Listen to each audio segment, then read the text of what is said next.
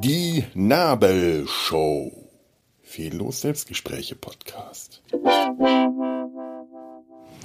Herzlich willkommen zur Nabelshow. Wenn ihr jetzt gleich irgendwelche Geräusche im Hintergrund hört, dann weil ich draußen bin und dann das ist dann eine Mischung aus Park- und Großstadtgeräuschen, weil ich im Mediapark sitze, im, im, im Herzen von Kolle, wie man so schön sagt. Im Mediapark, also das ist ja nicht ein, einfach nur ein Park, also hier, wo ich sitze, ist tatsächlich ein Park, aber das ist eine Ansammlung von, ähm, von, von modernen Gebäuden. Gott, modern, ja, gibt es auch schon seit ich hier bin und länger. Ähm, kannst dich jetzt über die Architektur äh, streiten. Ich mochte das immer, ich finde sie nicht hässlich, aber es hat für mich irgendwie was Heimliches, weil ich hier nicht mehr so oft hingekommen bin seit Corona und früher war ich doch hier sehr viel. Das ist der große Kinokomplex, ähm, den ich war, bevor ich die kleineren Kinos wieder für mich entdeckt habe. Mittlerweile sind Kinos gerade für mich leider komplett vom Plan gestrichen, wie halt auch immer noch alle anderen Massen Menschenansammlungsveranstaltungen. Da muss ich einfach noch mich ein bisschen gedulden.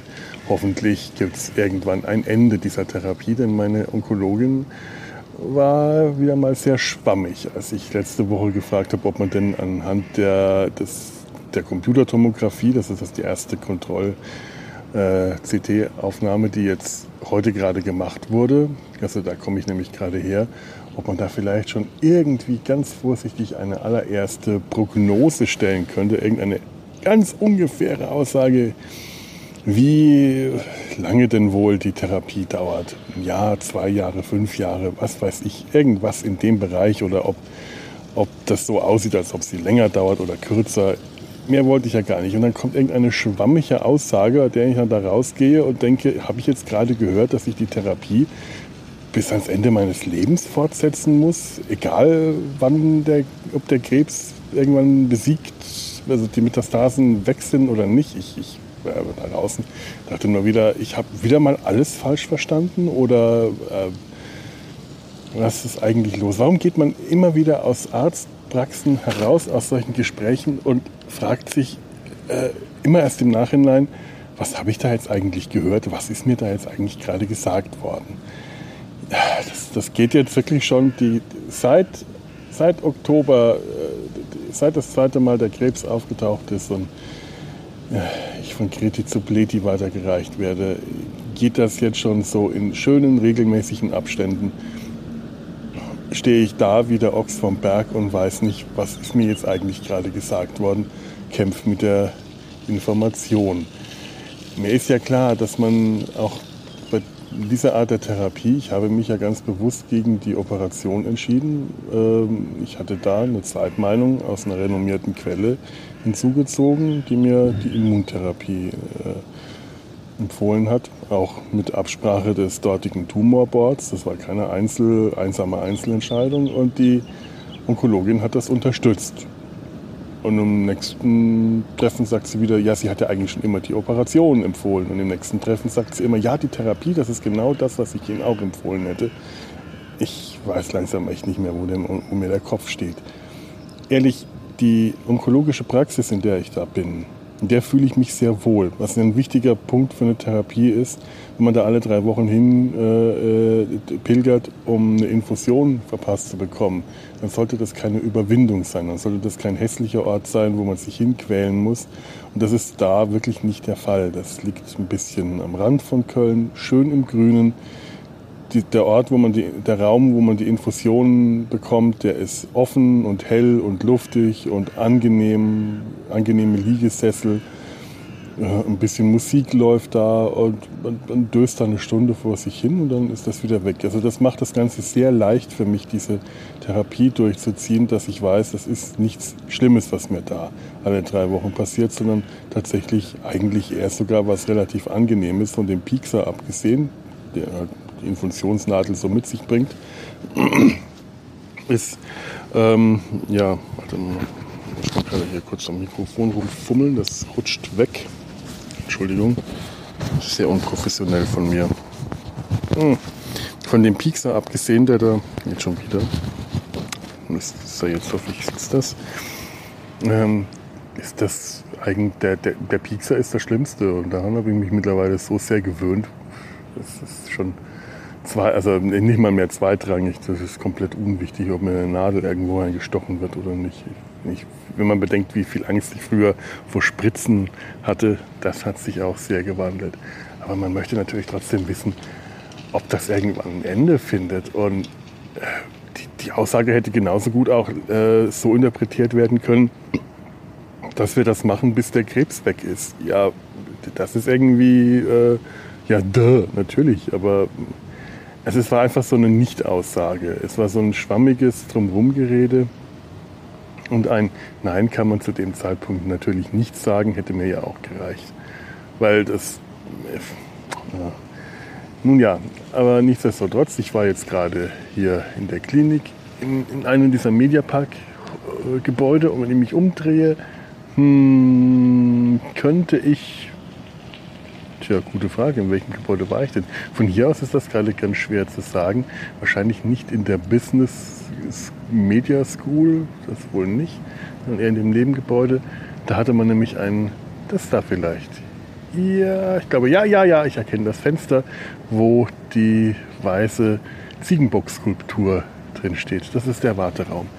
Und da hatte man einen ganz, ganz tollen, wunderschönen, entspannten Blick in sehr bequemen Sesseln. Hier runter auf den Park, konnte da runterschauen, schön, sieht man hier und wieder einen Zug vorbeifahren, schaut auf den Park, schaut auf die vielen schönen jungen Menschen, die hier unten rumliegen und sich zu früher Stunde in der Sonne ahlen und Frisbees einander zuwerfen. Schön und jung, weil, also schön, weil jung oder schön, weil weit entfernt. Denn die Attraktivität, das ist bekannt, wächst mit der Entfernung. Je näher man einem Menschen kommt, desto unattraktiver kann er oder sie werden und wird es auch in der Regel halt, äh, in der Regel. Da muss dann Attraktivität durch Vertraulichkeit ergänzt werden, damit ein Mensch, wenn man ihn auf Porennähe äh, vor sich hat, immer noch attraktiv ist einen, einen, einen unbekannten fremden Menschen, wenn man ihn so nah hat, dass man die Poren, die Hautunreinheiten, die Falten, die Pickel, Mitesser und die Essensreste zwischen den Zähnen sieht, den möchte man nicht in den Arm nehmen und innig herzen und küssen. Wenn es ein vertrauter, lieber Mensch ist, dann tut man das. Es ist einfach, so einfach ist das. Ich habe gerade eines der großen Rätsel der Menschheit gelöst. Vielleicht waren sie auch einfach nur schön, weil ich äh, sehr entspannt da oben war und in einem der wenigen Momente in letzter Zeit, wo mir meine Mitmenschen, wo ich meinen Mitmenschen äh, unbestätigt lieber Schönheit als Hässlichkeit unterstelle. Kommt auch nicht mehr so oft vor. Jetzt sitze ich auf jeden Fall hier unten, habe mir noch was zu essen geholt. Da denkt man auch nie dran. Man muss ja nüchtern dahin gehen. Und ich äh, und dann sitzt man da aber noch eine Weile rum, bis der Zugang wieder gezogen wird, also der, die, die Nadel, äh, beziehungsweise die Plastikkanüle, die da drin steckt. Das ist ja keine Nadel, dann, äh, da wird eine Nadel gestochen, da wird eine Plastikkanüle gelegt. Damit man da rumhantieren kann und die nicht, nicht abbricht oder so. Und dann sitzt man da noch rum und dann ähm, wartet man ja auch noch darauf, dass äh, man die, die CD, die gebrannte CD mit den Aufnahmen in die Hand gedrückt bekommt.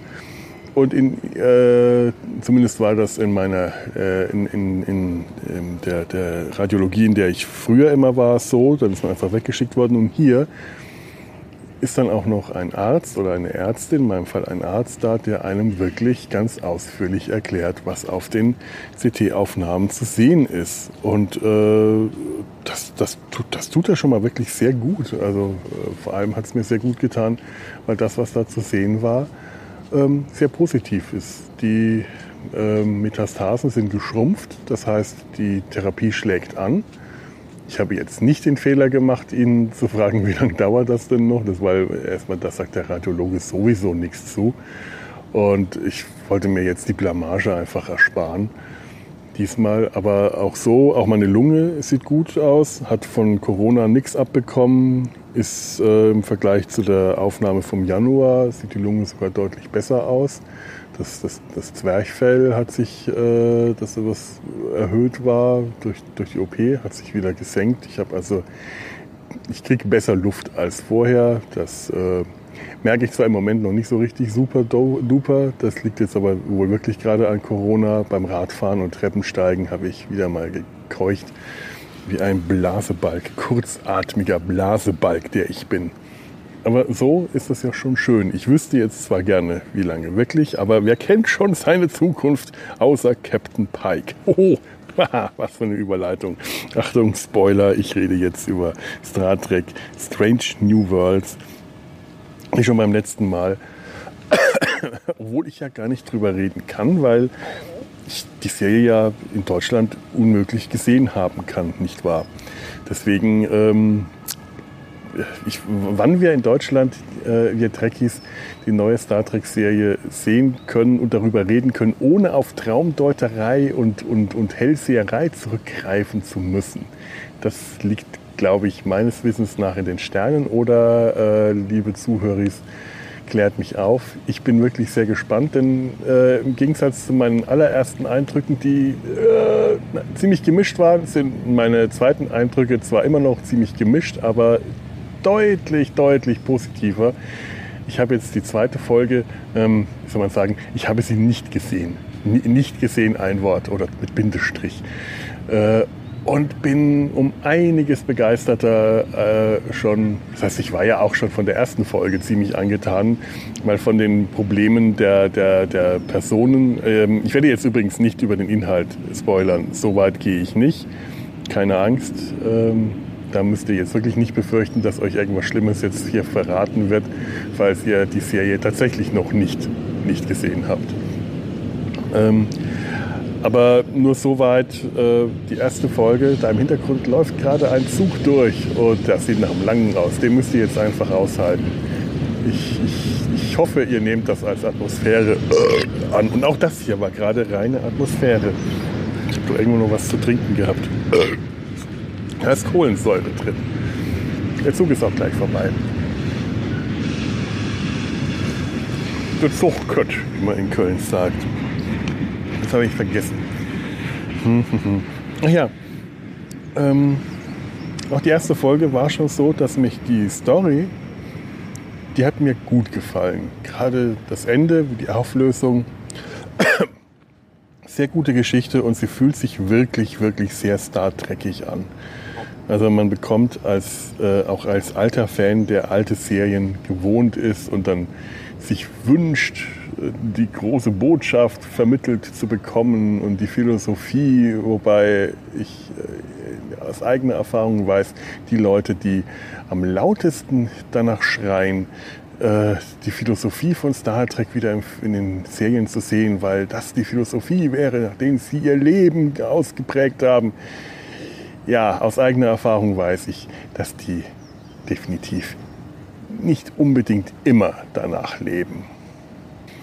Wie gesagt, die äh, Serie bringt diesen Star Trek-Geist sehr schön rüber. Sie scheint auch nach dem Muster aufgebaut zu sein, jede Woche, in jeder Episode ein Planet of the Week, was ja auch sehr viele Fans, gerade die alten Fans, verzweifelt äh, sich gewünscht haben. Mir persönlich ist das eigentlich ziemlich Wumpe.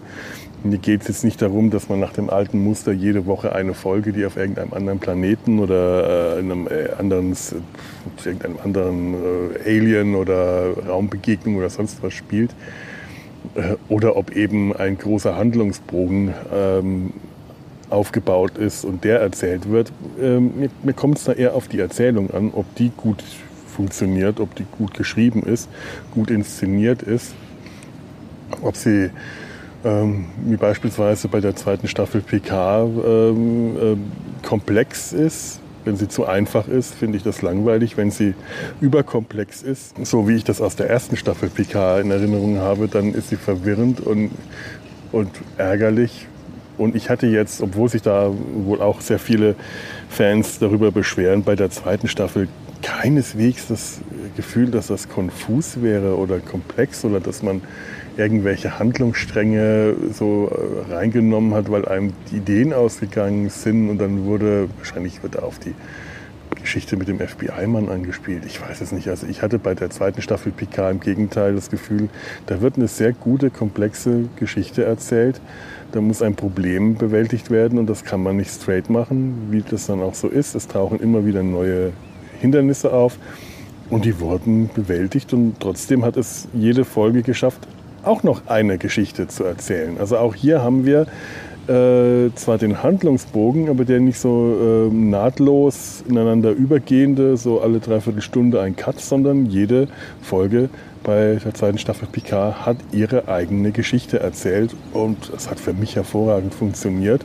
Aber Strange New Worlds scheint jetzt wieder mehr in die Richtung zu gehen. Äh, so äh, jede, jede Folge eine eigene Geschichte Planet of the Week mäßig zu erzählen, wie das halt früher üblich war. Und so halt, äh, staffelübergreifend geht das dann wohl eher in Richtung Charakterentwicklung, die, wie sich die Personen entwickeln. Und genau an dem Punkt setzt bei mir das ein, was ich immer noch ganz schwierig finde. Es, äh, und da werde ich jetzt ein bisschen spoilern, aber auch versuchen, nicht ins, zu sehr äh, inhaltlich ins Detail zu gehen. Die Personen, die da ähm, vorkommen. Das sind Personen, die wir wirklich zu einem großen Teil, zu einem vielleicht nicht großen, numerisch großen Teil, quantitativ, aber qualitativ großen Teil, also wichtige Personen schon kennen.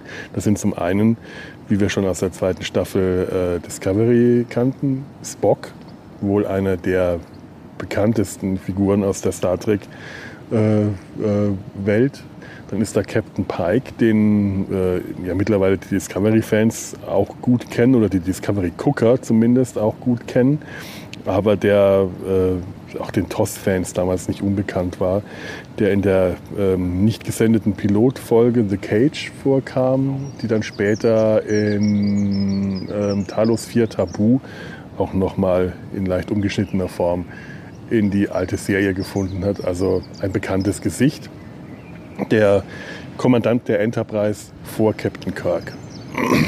Dann war da seine erste äh, Offizierin Nummer 1, die jetzt mittlerweile einen Namen bekommen hat, Una, glaube ich. Aber ich bin gerade ohne Notizen, was das angeht, etwas aufgeschmissen. Ähm, deswegen weiß ich gerade auch die Namen der Schauspieler nicht. Anson Mount, das ist Pike, den Namen habe ich mir gemerkt. Ähm, Spock wird gespielt von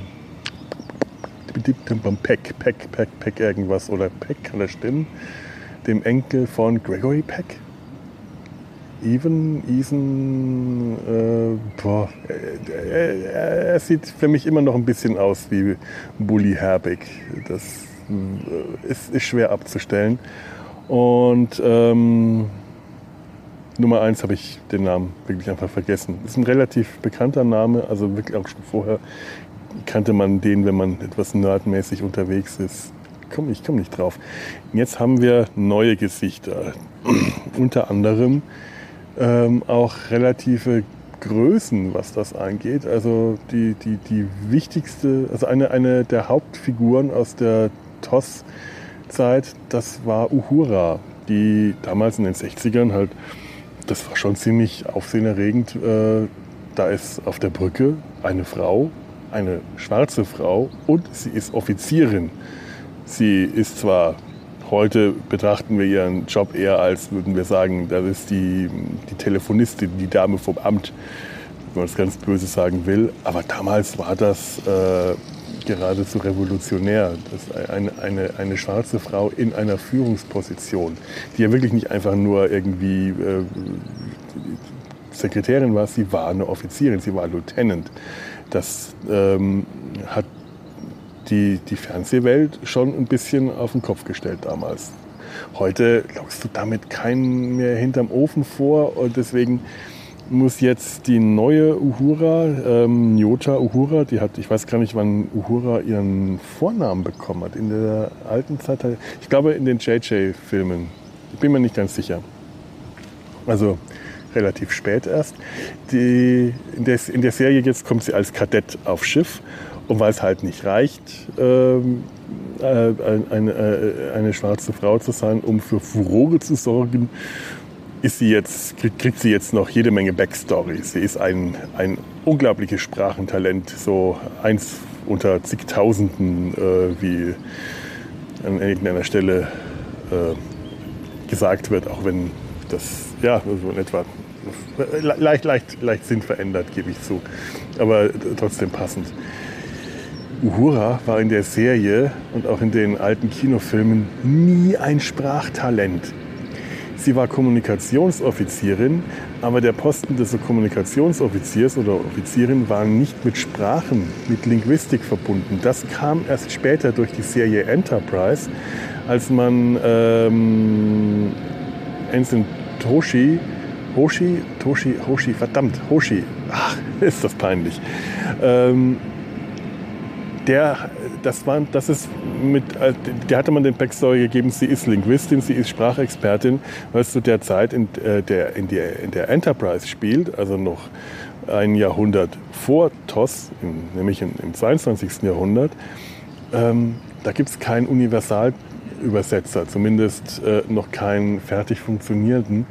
Ähm, Hoshi gehört zu den Leuten, die gerade den erst, erst aufbauen und du brauchst dann äh, auf, an Bord eines Schiffs, das auf Aliens trifft, ähm, irgendwo eine Person, die in der Lage ist, äh, mit denen zu kommunizieren, äh, auf die Sprache zu lernen der Aliens und in den, den Aliens in ihrer Sprache auch zu sprechen.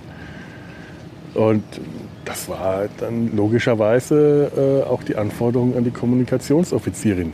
Uhura dagegen, das hat man in der Se Serie gesehen, Entschuldigung, ich muss gerade nochmal hier am Kabel fummeln. Das macht immer Geräusche.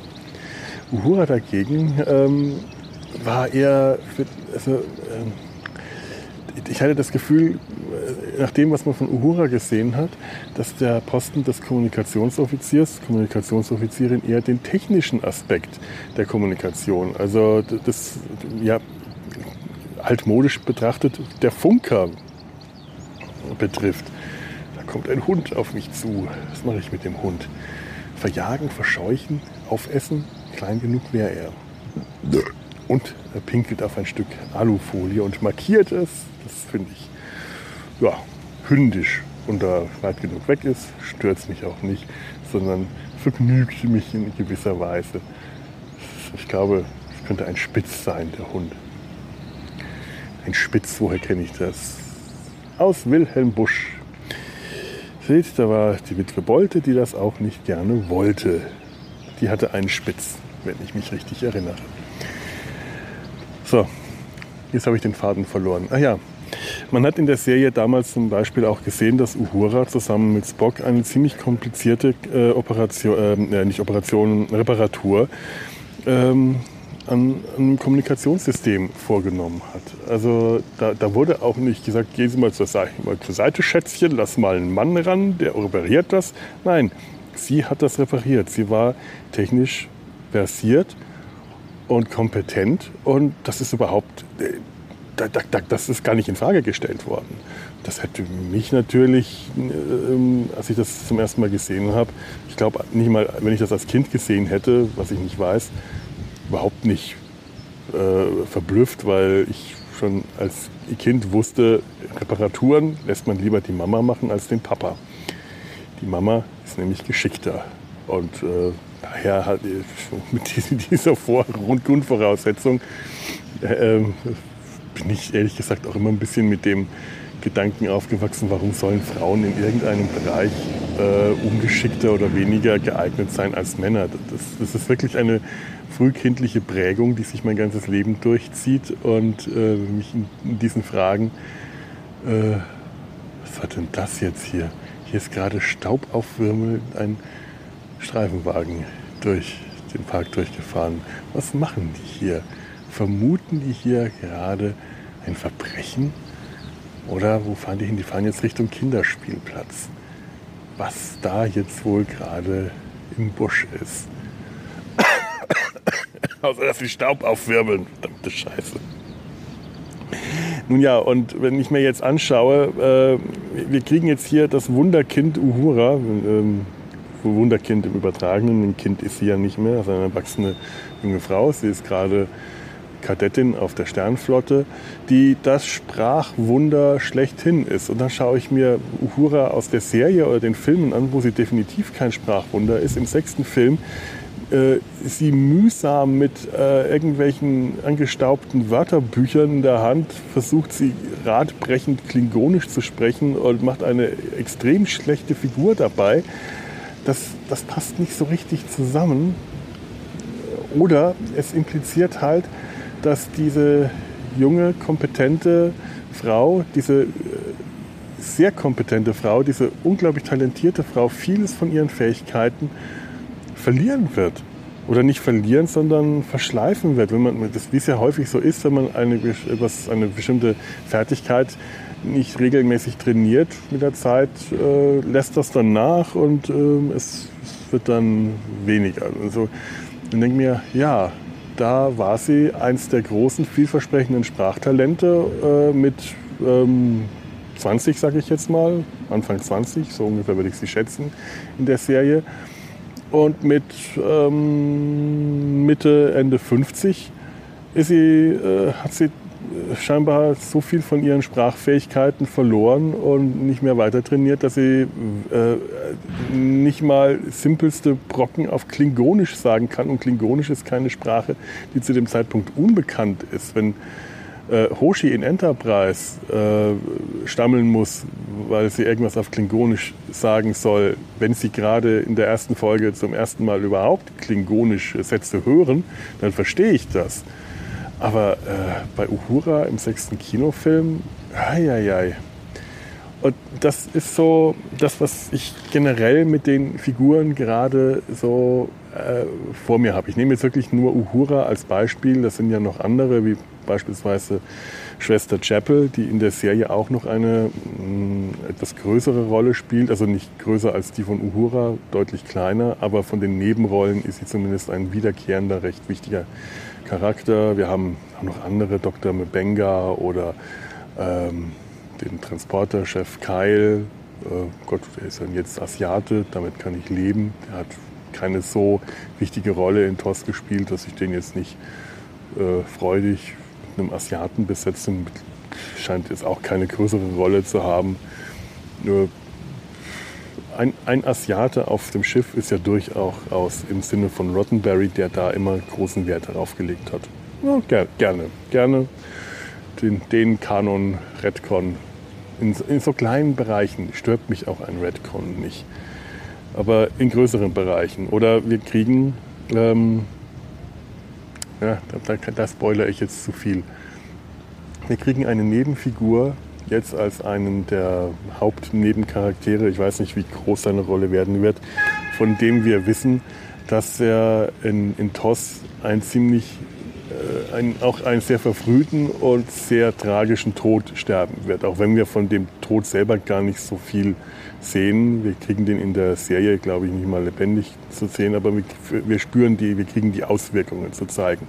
Und jetzt ist es so, ich sehe jetzt diese Figuren und was immer mir gerade erzählt wird, ich weiß, deren, ich kenne deren Zukunft. Ich weiß, wie deren Zukunft aussehen wird. Wird mir jetzt also gezeigt, dass irgendjemand von denen in tödlicher Gefahr ist, weiß ich, nö, das ist nicht in tödlicher Gefahr. Man, kann zwar, man sollte zwar immer damit rechnen, dass Charaktere sterben in neuen Serien. Das ist ja seit äh, spätestens seit ähm, äh, Game of Thrones, sagt man, ist das üblich, aber das war ja auch schon in, in TNG äh, der Tod von Tascha Ja in der ersten Staffel. Das war, wann, wann war das? 1989 oder schon 90?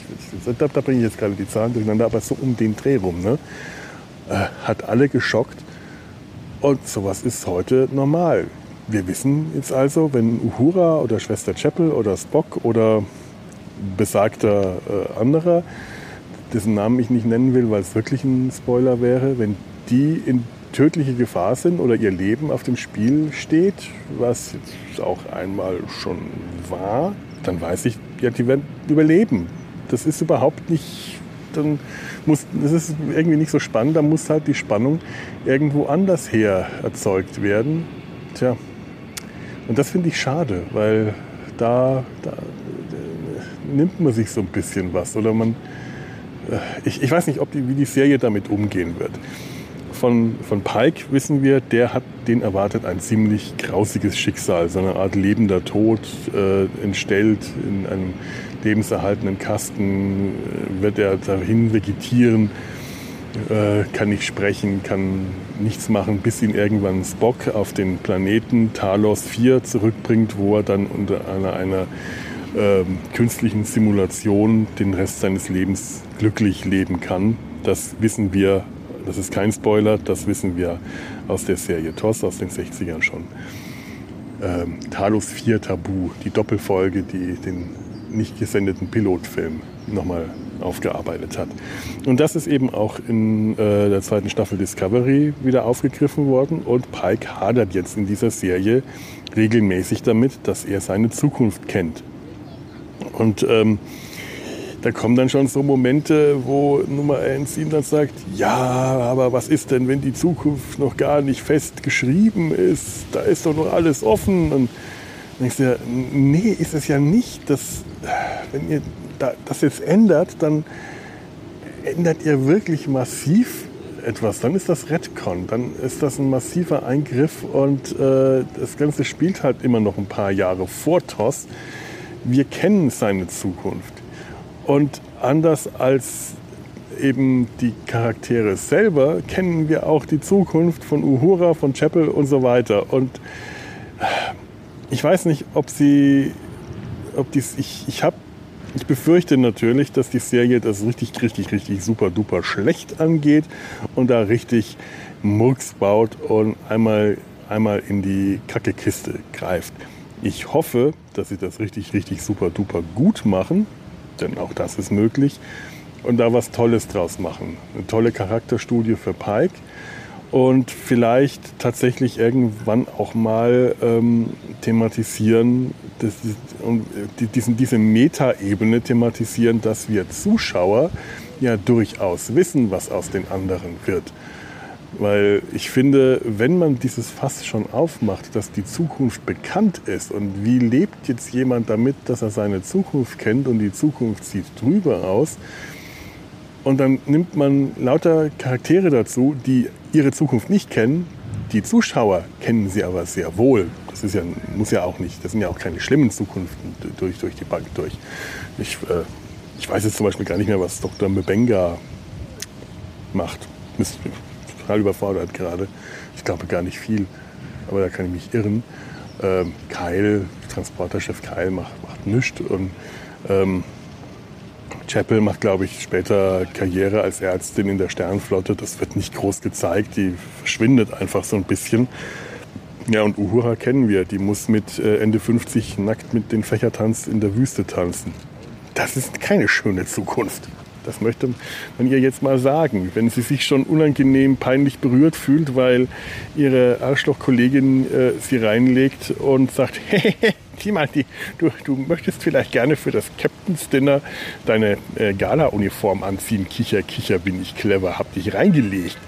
Und ihr das schon peinlich ist, dann sollte man ihr jetzt mal sagen, warte erst mal ab, was da später in 30, 40 Jahren in der Wüste auf dich zukommt dann ist das jetzt überhaupt nicht mehr peinlich. Das ist nur noch ein Furz. Aber das weiß sie natürlich nicht. Und wir, äh, wir Zuschauer wissen das und wir sind da im klar im Nachteil ihr gegenüber. Schwierig, schwierig, schwierig. Tja, nun, was, was nehme ich mit? Die Hoffnung, dass die Serie richtig, richtig schön wird. Denn ich habe gerade tatsächlich mh, mm, durchaus Spaß an ihr. Es ist, ist faszinierend. Die Befürchtung, dass äh, äh, diese Charaktere schlecht geschrieben werden und es einen Widerspruch gibt, dass die Personen, die jetzt kompetent und selbstbewusst und äh, interessant sind, dann ähm, man, man, sagt ja und später stehen die halt nur am Rand rum. Schwester Chapel hat in der Serie keine so wahnsinnig aufregenden Rollen mehr. Die, das, das, das, Persönlichste von ihr ist, dass sie Spock anhimmelt und das war's schon. Ansonsten ist sie halt Assistentin von Dr. McCoy und man kann jetzt natürlich sagen, ja, aber wir wissen ja nicht, was diese Figuren machen, wenn wir gerade nicht hingucken. Ja, aber das ist ja genau das Problem. Bei realen Menschen kann ich das sagen. Ich weiß zum Beispiel nicht, was all diese Menschen hier um mich herum machen, wenn ich sie nachher nicht mehr sehe. Ich gehe davon aus, dass die junge Frau da drüben später wieder ein Oberteil anziehen wird. Das ist bedauerlich. Aber es ist nur eine Vermutung. Ich werde es nicht. Oh, da kommt der Hund wieder, der spitzt. Was macht er denn? Er trägt einen Ball. Ja, schön, jetzt legt er sich in den Schatten und, und wendet äh, mir sein Hinterteil zu. Wahrscheinlich hat er den Kommentar über die junge Frau gerade gehört und will mir seine Verachtung ausdrücken dadurch, indem er mir sein, äh, sein Rektum ins Gesicht streckt. Und wozu? Zu Recht natürlich. Genau, sag's mir nur. Hast du recht. Ähm, aber ich weiß halt, ähm, bei fiktiven Charakteren, weiß, von denen weiß ich nur, was mir von ihnen erzählt wird. Alles andere ist Fanfiction. Ich kann die tollsten Geschichten äh, mir ausdenken, was äh, Uhura in ihrer freien Zeit macht oder Schwester Chapel in ihrer äh, Zeit, nachdem sie auf der Enterprise äh, äh, war. Und äh, das bleibt aber Fanfiction, denn ich weiß von diesen Figuren nur das, was mir gezeigt wird. Entweder direkt oder auch ganz und gar indirekt. Es kann ja sein, dass irgendjemand am Rand von ähm, irgendeinem Kinofilm mal erwähnt, ach übrigens, Schwester Chapel ist Chefin der medizinischen Abteilung. Das halte ich sogar für möglich. Ich bin gar nicht sicher, ähm, ob ich da jetzt was, ob ich mir das jetzt irgendwo einbilde, ob das Fanfiction ist oder ob ich das als Gerüchteweise mal irgendwo gehört habe. Müsste ich mal nachforschen, ob das so ist, mal auf Memory Alpha nachschauen. Memory Alpha ist ja das Nachschlagewerk für den A-Kanon. Memory Beta, da ist dann auch der B-Kanon, sprich Romane, Spiele, Comics etc. mit drin. Ähm, aber wenn es mir im A-Kanon nicht in irgendeiner Weise gezeigt wird, muss ich leider als Zuschauer, das ist, das ist meine Sichtweise, vielleicht ist sie äh, hemmungslos, hoffnungslos, fantasielos oder äh, was, aber was mir nicht gezeigt wird, existiert halt einfach nicht.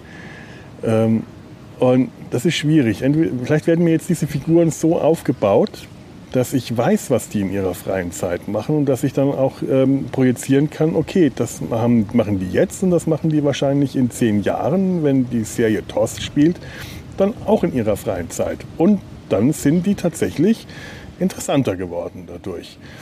Im schlimmsten Fall kann ich das nicht projizieren durch das, was ich jetzt gesehen habe. Und dann werden diese Figuren, die schon sowieso immer mit dem Makel der äh, ja, Unterbeschäftigung, was, was storymäßig dastehen, weil sich halt die Serie dann doch immer mehr auf Kirk, Spock und äh, auch schon deutlich weniger McCoy konzentriert hat, als auf die restlichen Hauptcharaktere.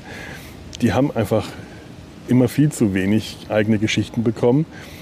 Und ähm, wenn schlecht wird, wirken die jetzt dadurch noch blasser und farbloser. Das wäre, das fände ich auf eine gewisse Weise tragisch. Aber wie gesagt, das ist meine Sichtweise, die muss auch nicht stimmen. Ähm, die mag etwas sehr speziell sein. Da, da gehe ich jetzt vielleicht eher als, äh, als hm, wie soll ich sagen, ich wollte jetzt Erschaffer von Fiktion sagen, das ist ein bisschen sehr hochgegriffen, aber natürlich muss ich durch meinen Beruf genau in, in, in diesen Sparten denken, weil das ist ja letzten Endes, was wir beruflich, also was ich beruflich auch mit meinen Kollegen und Kolleginnen mache. Wir erschaffen Fiktion und dann denkt man unter Umständen halt etwas mehr auf Bahnen der Produktion als auf Bahnen der, der ja, wie soll man sagen, also ich nehme diese Personen, von denen ich da rede, diese fiktiven Personen auch gerne als reale Personen wahr und spiele mit den Was wäre wenns und was machen die wohl und wie geht's weiter. Aber ich weiß, dass das einfach nur ein Spiel ist, dem der reale Hintergrund fehlt. Ich, wenn ich jetzt mit diesen fünf äh, Ballspielern, diesen, diese, dieses komische Trampolin Spiel, wo so in der Mitte so ein seltsames Netztrampolin ist, wo man dann einen Ball drauf wirft, der dann wegdopst. Ich habe das schon mal gesehen, ich weiß nicht, wie das heißt.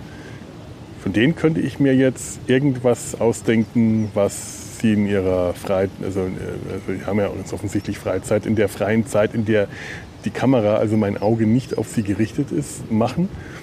Und es wäre genauso fiktiv Es wäre genauso unreal, real, genauso nicht wirklich, aber es hätte den, die reale Basis, dass diese Personen real existieren, während das eben bei Uhura und Chapel nicht der Fall ist. Das sind rein fiktive Figuren.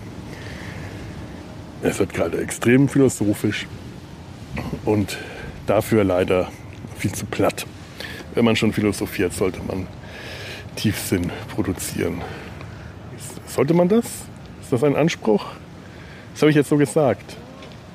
Aber ab, ab wann weiß man, ob es Tiefsinn ist? Kann man, kann man beim Philosophieren auch platt? Also natürlich kann man, man kann es sehr, sehr wohl, äh, aber ist, ist, ist das schlimm? Wo, wo ist der Maßstab für tiefe oder platte Philosophie? Ich glaube, ich muss jetzt noch was essen, denn das scheußliche Märzen-Nicht-Croissant von gerade eben, das hat nur den, die Leere in meinem Magen gefüllt. Das mache ich jetzt keine Werbung für Märzen nicht. Ich glaube nicht, dass mir diese Bäckereikette äh, was dafür zahlen würde, dass ich äh, seit 20 Jahren bei jeder sich bietenden Gelegenheit verkünde, dass das mit Abstand der schlechteste, die schlechtesten Bäckereien von ganz Köln sind. Aber es waren leider die einzigen hier in der Nähe verfügbaren und mir hing der Magen wirklich in den Kniekehlen. Und nun ja, dann ist der Teufel fliegen und der liebe Felo ist ein Merzenich-Croissant, was es nicht alles gibt. Ich ähm, verabschiede mich von euch, futter jetzt noch ein bisschen was und dann mache ich mich mal wieder an die Arbeit. Ich habe jetzt Arztbesuch und Mittagspause bis an die Grenzen der Höflichkeit ausgedehnt. Macht's gut, lebt flott und in Frieden. Tschüss.